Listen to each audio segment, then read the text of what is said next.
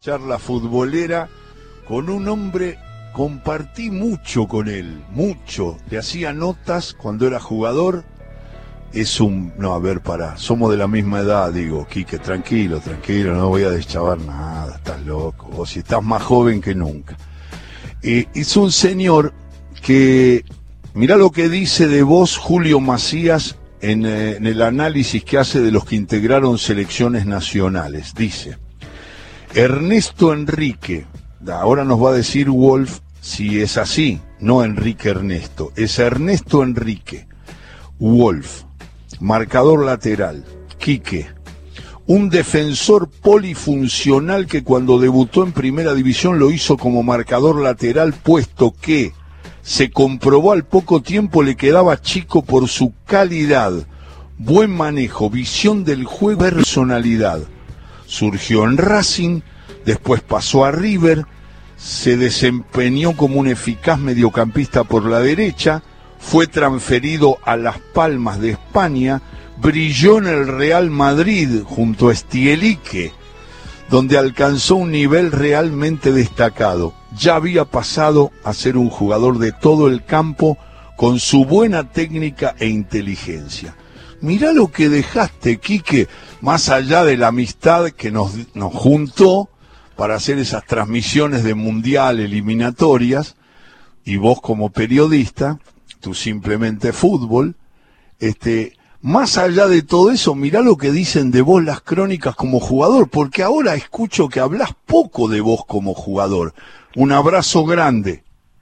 ¿Qué haces, Alejo? Qué lindo me da escucharte, la verdad. De, de todos modos, te digo, hay un error. Es Enrique Ernesto. Ah, Enrique Ernesto. Él puso Ernesto Enrique. No, claro. Sí, no fue que yo acept, hace, quería más a Enrique que a Ernesto. Lo que pasa es que pasó ahí el Enrique y ahí vino el Quique y se quedó, pero es Enrique Ernesto. Pero por sobre todas las cosas, quedó lo, que Quique. más, lo que más alegría me da es escucharte. Sabés que hemos hemos pasado por muchísimas cosas, hemos viajado juntos y siempre ha sido un placer para mí, lo sabes. Me tenía que bancar, Quique, pobre, mis miedos al avión, que ahora soy un piloto casi. Ahora pero... ya, chao, ¿no? ¿Cómo cambió No, eso, pero- viste? Escúchame, pero Quique, eh, pero me tenés que hacer un comentario de lo que dice Julio Macías. ¿Te reconoces ahí eh, con los elogios, aunque te cueste hablar de, de tus propias condiciones? Pero lo mostraste eso, porque de cuatro pasaste enseguida a la mitad de la cancha. Bueno, pero primero al revés fue. Yo era nueve, yo jugaba de centro delantero. Ajá. Y, y cuando jugué mi primer año en Racing, que fue en la séptima con Cacho Jiménez, jugué, era un nueve, era un 10-9. Y, y bueno, y al año siguiente mm, me llevó Pisuti al, al primer equipo, yo siendo delantero. Mi primer partido jugué un tiempo en, en Córdoba, en una pretemporada del 66, entré por JJ Rodríguez. Y, Ajá, y el ahí, Yaya, el Yaya Rodríguez. por el Yaya Rodríguez y ahí este Pisuti me dijo pibe ahora cuando volvemos a, era la pretemporada cuando volvemos año 66 le estoy diciendo ¿eh? Racing después salió campeón Está armando y- el gran equipo de Racing que después ganó todo, hasta la Copa Claro. del Mundo. claro y, y bueno y yo le dije le dije me acuerdo siempre de eso le dije no maestro no puedo yo entrenar con ustedes ¿cómo que no puede entrenar con nosotros? me dijo Pisuti le dije no le digo ustedes entrenan a la mañana Me dijo, sí. Le digo, yo voy al colegio. No, le digo, yo a la mañana tengo que terminar el colegio, no, ni hablar. Y me acuerdo siempre de lo grande de Pisuti que me dijo, bueno, entonces entrénese con la tercera y cuando, cuando esté bien, cuando ya termine el colegio, jugará en primera. Y cumplió, porque Racing ese año salió campeón en el 66 y él me pone en primera en el 67. Yo debutó un poquito antes de que Racing fuera campeón de América y después campeón del mundo, que no participé yo de esa copa, pero ya estaba con el plantel trabajando con ellos. Es la voz de Quique Wolf. Quique, eh, eh, así que el primer técnico que tuviste en primera fue Pisuti, fue Tito. Ah, Claro, fue Tito Pisuti. Él fue también el que me lleva a jugar de cuatro, porque eh, Claro. en, en un pro- en un pronto él me ponía de todo. Vos si te acordás, en el año 68 este, se permite un cambio por, por partido. Y, pero había, el banco de suplentes lo podías armar de cinco. Y Pisuti no, Pisuti ponía al mono Guibaudo y a mí. Y a mí me hacía entrar de, bueno, entrar de ocho, entrar de siete, entrar de tres, entrar de cuatro. viste, yo iba y entraba. Y un día me acuerdo, le dije, maestro, le digo, yo quiero jugar de nueve. Y me dijo, bueno, está bien, lo voy a poner en la reserva. Me puso en reserva de nueve y me hacía broma porque cuando entrábamos a, eh, nosotros entrábamos, terminaba el primer tiempo, se estaba cambiando la primera para, para el otro partido porque se jugaba en el mismo día. Y entonces me decía, anda bien la saeta rubia, ¿eh? Y yo le decía, está bien, yo me reía. Y al tercer partido, un viernes voy a entrenamiento y me agarra, me, me agarra de un brazo y me mete en el vestuario de él y me dice, mira, aquí que vos jugas bien de nueve, pero yo necesito un cuatro. Y vos vas a jugar fenómeno de cuatro, te vas a ir al ataque, vas a... Y bueno, y lo, me lo dijo un viernes y el domingo jugué contra River marcando al Pinino más. Lo que pasa es que, viste, yo tenía perfume al lado mío, tenía el Coco Basile, tenía a Rulli, a Mori, y, viste, y era, era, se tornó muy fácil. Jugué contra el Pinino, después jugué un partido de local contra Villagra, y después el tercero me tocó la Bruja Verón en La Plata. De ahí, uh. más, me vino Pisuti y me dijo, vio, ya está, listo, ya pasó, chao. ya pasó el examen, claro. Es Quique Wolf que está contando cuando Pisuti lo hace jugar de marcador. Así que Quique te acompañaban Perfumo Basile y el panadero. Claro, exactamente, esa era la línea de cuatro. Rubén Díaz. El panadero Díaz del lateral izquierdo, sí. Y el, escúchame, ¿y el arquero era Agustín Cejas? Era, era Agustín Mario Cejas, sí, por supuesto. Claro, después era el equipo que daba casi todo el equipo clásico. Sí, jugaba Rulli, jugaba Mori, jugaba el Bochamagio y jugaba adelante, jugaba el Chango Cárdenas con el Toro Rafo. Y, el Yaya Rodríguez, o Martinoli. el Yaya Rodríguez y Martinoli, claro. Martinoli tenía eso de que tiraba los centros y la pelota te chocaba en la cabeza, Quique. Le pegaba con mucha fuerza. No, yo no era de los que iba a buscar el cabezazo, pero no, no, el centro, el centro de Martinoli para el, para el Coco Basile, para el panadero, era, era mortal y además le pegaba muy bien a la pelota al arco. ¿Cómo, eh, además contá que jugaste con Diego Maradona en Argentinos, con la dirección técnica del zurdo Miguel Ángel López? Sí, yo en, realidad voy a, voy a Argentinos Juniors, yo me vuelvo de Real Madrid porque quería jugar en Argentina porque me perdí el Mundial del 78 por jugar en el Real Madrid. O sea, acá jugaron casi todos los de acá. Digámosle a la gente que jugaste el 74, fuiste uno de los mejores de ese equipo eh, que no tuvo una buena actuación en el Mundial del 74 en Alemania. Pero sí, Alejo, pero de todos modos yo dije, cuando terminó el Madrid yo tenía ofertas para irme a Alemania. No terminó el Madrid porque sí, terminó porque era, venía el Mundial de España y había, tenía que haber dos extranjeros por equipo. Y se consideraba extranjero, a pesar de que yo tenía la nacionalidad ya española, aquel que había jugado en otra selección. O sea, yo ocupaba plaza de extranjero en el Madrid. Y el Madrid había comprado a Cunningham, tenía a Oli Stilicke y tenía que deshacerse de nosotros. Y yo tuve muchas ofertas en Europa para ir a jugar, pero dije, no, me vuelvo. Cuando volví me hizo una mala jugada eh, Rafael Aragón Cabrera, que era el presidente de River, con el cual yo no, no había tenido una buena relación, y me dijo que, me dijo, ¿no, ¿no querés jugar en River? Le dije, sí, ¿cómo no voy a querer? Me dijo, bueno, este, anda a preguntarle a la Bruna, que estaba entrenando Angelito la Bruna, yo, ya yo, yo había hecho entrenamientos con ellos porque en el, cuando venía con las palmas, cuando estaba jugando en Las Palmas, yo me venía dos meses de vacaciones porque no podía jugar la Copa del Rey por ser extranjero, y entonces entrenaba en River con Angelito Labruna. Así que fui lo fui a ver y le dije, me dijo, Quique, bárbaro, acá, buenísimo, me dijo Labruna.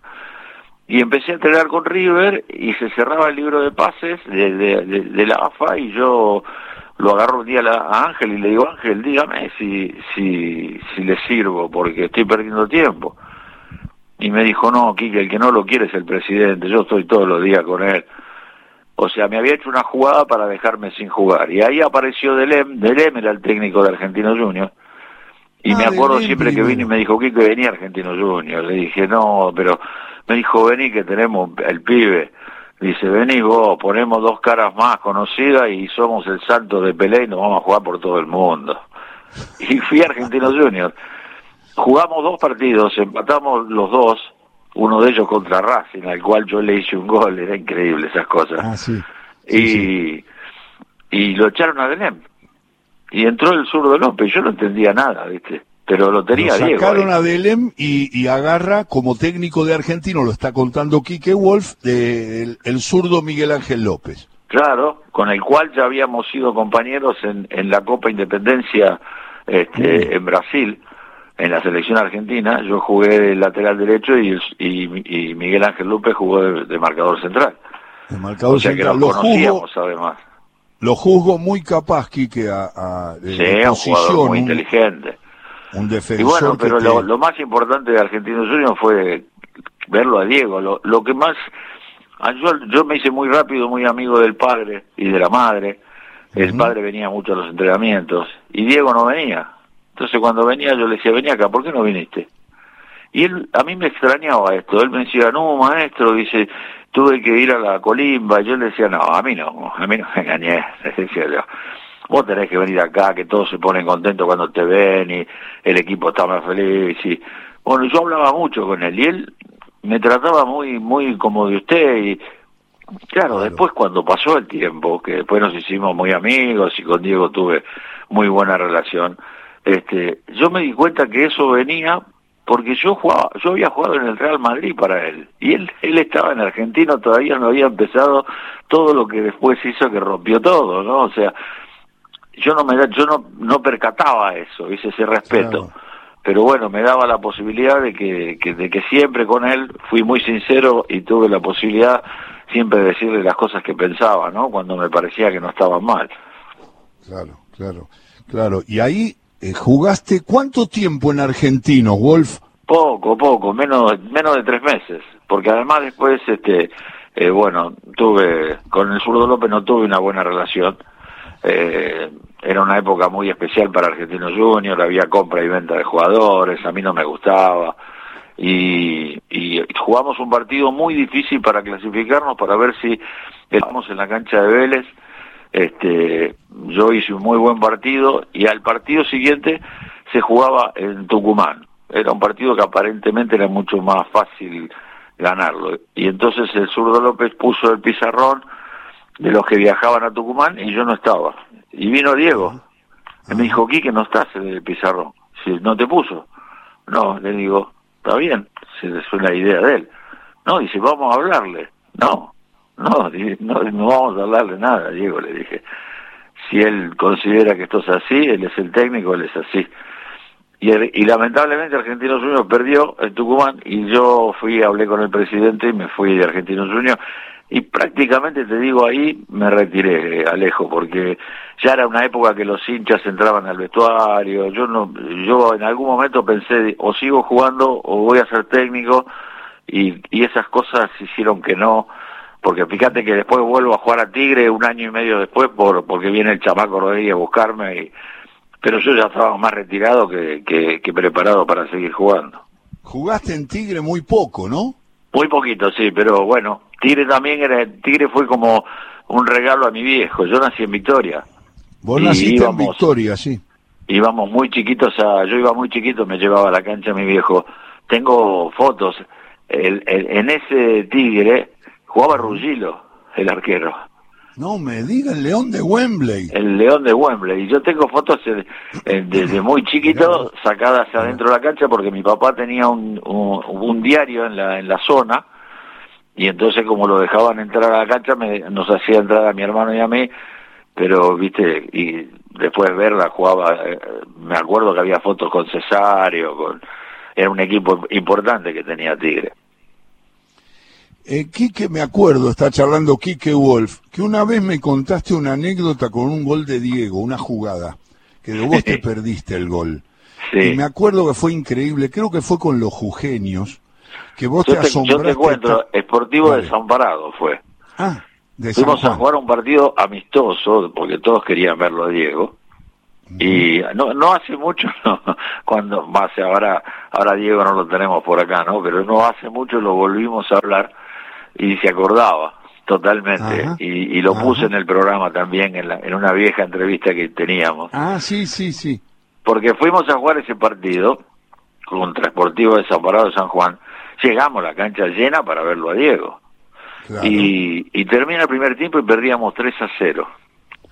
Y entramos al vestuario y Diego entra se saca la camiseta y la tira. Dice, estamos perdiendo 3 a 0, somos un desastre.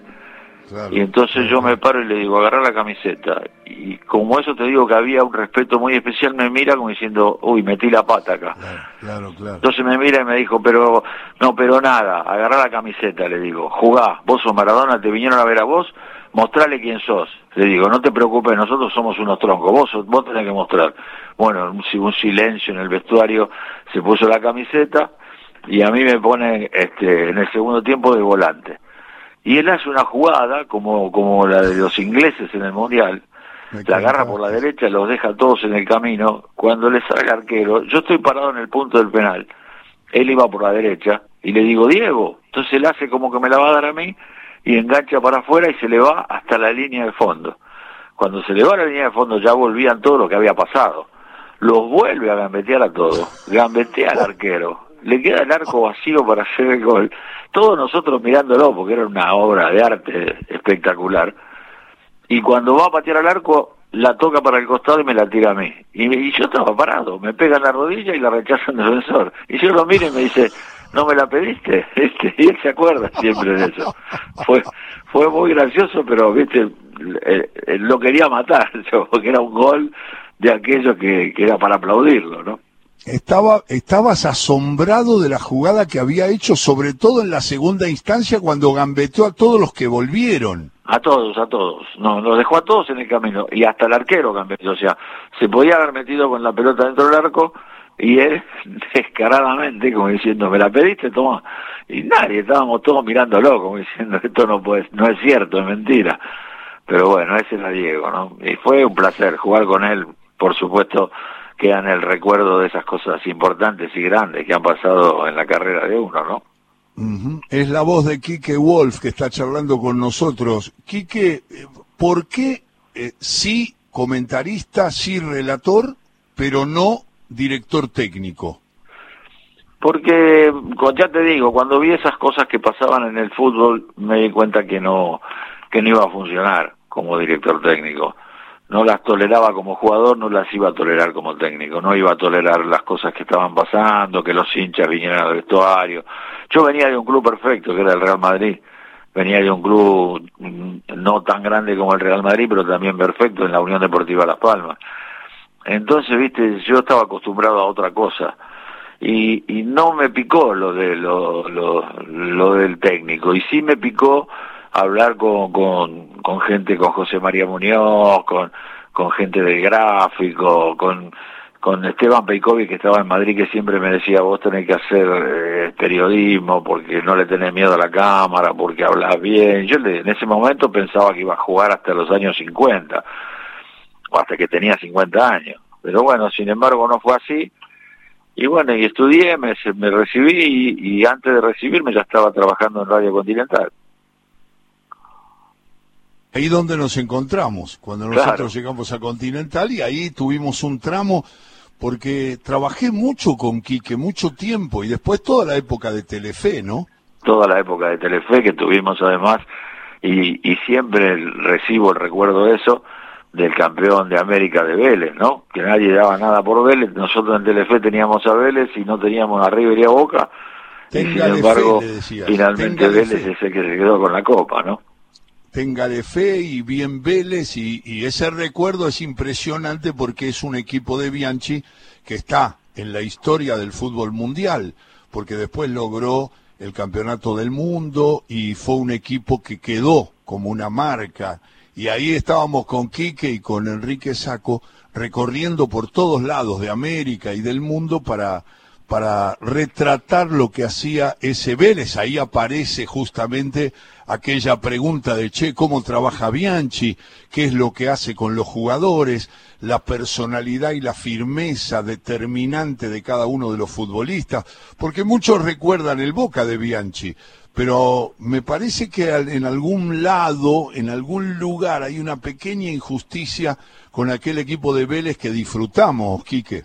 ¿Qué te parece? Lo disfrutamos y además sabían lo que querían, sabían lo que buscaban, sabían cómo hacerlo y, bueno, y la verdad que fue un placer, fue un placer, me, recuerdo eso con mucha alegría por todo lo que tuvimos que acompañarlo y por además por eh, llegar a la final, ganar la copa, ganaban en, en, en, en, el Maracaná, en San Pablo, donde fuera que tenían que presentarse, ¿no? Y, y bueno, y te acordás que la final fue por penales además, ¿no?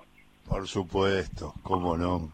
Que ese gol de Pompey queda en el recuerdo de los futboleros y especialmente de los velezanos, ¿no? Ese grito, porque además a Tito, en el último penal que tenía que hacer, lo tiró un poquito alto y la pelota pega en el travesaño y pica adentro.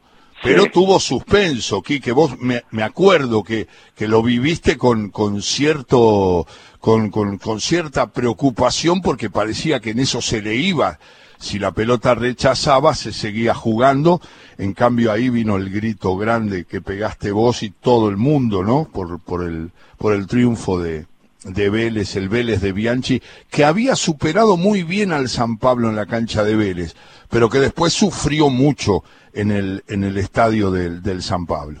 Sí, además sabes que me acuerdo también, jugó en el arranque, también tuvo que jugar con Cruzeiro, y siempre me acuerdo de esto porque lo, lo hemos hablado con el protagonista, ¿no? El protagonista del primer gol que le hacen a Vélez, más allá de que después Vélez gana, lo hace Ronaldo en el Cruzeiro, el gordo. Lógico, lógico y no hace mucho estuve hablando con él y siempre me acuerdo de eso y me dice, sí, se acordaba de, de todo, ¿no? Mirá vos. ¿no? Porque claro, a lo mejor se le había perdido entre tantos goles y tantas cosas, pero se acordó. Y sí, vos viste que los goleadores se acuerdan de todos los goles. Eso no sé cómo hacen, pero se acuerdan de todos. Me acuerdo una vez en las eliminatorias eh, con el repechaje y toda la angustia de jugar contra Australia, eh, lo cuento para, para que vean que, que, muchas veces lo escuchaba aquí, que porque una vez le transmití mi angustia y le dije, eh, creo que te acordás, creo que en un avión, le dije, ¿y si no le gana Australia? Y que me respondió acumulando toda la experiencia de jugador, de futbolista y de vivir las instancias límites, muy alejado de lo nuestro, que es más una pasión, pero que llegamos al fútbol desde otro lugar. Y me dijo, y yo se lo transmití medio infantilmente, como eh, exagerando un poco la angustia, como diciendo, ¿y si no le gana Australia? Porque nosotros ya teníamos programado todo lo que iba a ser Telefe, todo el desarrollo en la Copa Mundial de los Estados Unidos. Y él me contestó con una simpleza que nunca me olvido, que, no sé si vos te acordás. Me dijiste, Alejo, si no le gana Australia, no merece ir al Mundial. Y está bien que vaya a Australia. Y la verdad que ese límite que me puso en la idea, porque uno como que descuenta y ya sabemos todo lo que uno anticipa, que dice, ya está clasificado, ya está, y nadie está antes de jugar los partidos, nadie gana en las vísperas, pero a veces no aprendemos eso. Y me acuerdo que enseguida me ordenó, porque él me dijo, con la simpleza que me lo dijo, me dijo, ¿y si no le gana Australia? Como estaba Australia en ese momento, le quiero aclarar a mucha gente, que no era la Australia que enfrentas ahora, que es mucho más competitiva. Era un equipo que tenía solamente un... eran rugbyers y Slater, creo, un Colorado que jugaba más o menos bien. Pero era un equipo muy elemental, Quique. A ver si está bien lo que te dije, si lo recuerdo con claridad. No, está perfecto, está perfecto, Alejo. Fue así, pero yo lo decía desde, desde el lado, muchas cosas me han pasado, era más del lado del jugador si no le ganabas a Australia, estaba bien que te quedaras afuera del Mundial, era, era algo que te podía llegar a doler, pero era cierto. Lo que pasa es que, bueno, todos también sabíamos que si iba al Campeonato Mundial tenía un equipo para hacer cosas importantes, ¿no? Que después vivimos a través de Telefe cuando jugó el Campeonato Mundial, ¿no? Claro, claro, todo ese equipo de Basile que tanto entusiasmo. Yo creo que los dos planteles más fuertes de más nombres, creo que alguna vez lo charlamos, que fueron los de Menotti en el 82, digamos. Sí. Tampoco le fue bien, pero los nombres son deslumbrantes. Y el de Basile del 94. En nombres creo que son los, los, los seleccionados más este, conmovedores, más de, de más nombre, ¿no? No tenga duda. Es decir, el del 94 uno se pone a pensar que si no pasaba lo de Diego, Argentina era candidata firme a poder ser campeona del mundo, ¿no? Sí, sí, o jugar la final, ¿no? Que era lo mismo, digamos, llegar a una instancia grande, eso es lo que se decía. Y en el Mundial 82, que era una constelación de estrellas con el agregado de Diego, ¿no? Que claro. había jugado el 78, era con Kempes, con toda esa mezcla de futbolistas que de, de todo tipo, de todo estilo y que siempre eh, a través de la técnica y de la personalidad generaron, bueno, un campeonato que después se lo llevó Italia, ¿no? Esa Italia que empezó tan mal y terminó dando cátedra, ¿no? Exactamente, tal cual, ¿te acordás? Quique, y me acuerdo de las monedas y me acuerdo de cuando te exigía que movieras un televisor en Perú para poder ver Manix, que fuiste un compañero de, de pieza que tenías que este, bancar a un hombre cómodo que lo único que quería era este, mirar un poco de tele después de charlar un rato. Así que siempre te recuerdo con eso y te mando un abrazo y te agradezco mucho que hayas charlado un rato en nuestro todo con afecto. Yo te, yo te recuerdo con mucho cariño, Alejo, lo sabés, lo hemos pasado muy bien, han sido situaciones maravillosas para el crecimiento de los míos, por sobre todo al lado tuyo, y, y bueno, y que después cada uno, a veces por el trabajo no tenemos más alternativa claro. que nos separamos para un lugar o para otro, pero siempre es un gustazo escucharte. Eh, así que te mando un fuerte abrazo y te agradezco el llamado. Saludos a la familia, a todos. A Pedro lo vi de pibito y ahora, qué sé yo, me, me, me, me, mata, me mata cuando lo veo. Digo, ¿y este, de dónde, dónde está este hombre? Es un, es un maestro y me, lo veo alto, qué sé yo, y lo vi chiquito ahí. Saludos a todos, Quique, muchas gracias. Chao, chao, Alejo, un abrazo grande, hasta luego. Quique Wolf y la tarde de todo con afecto.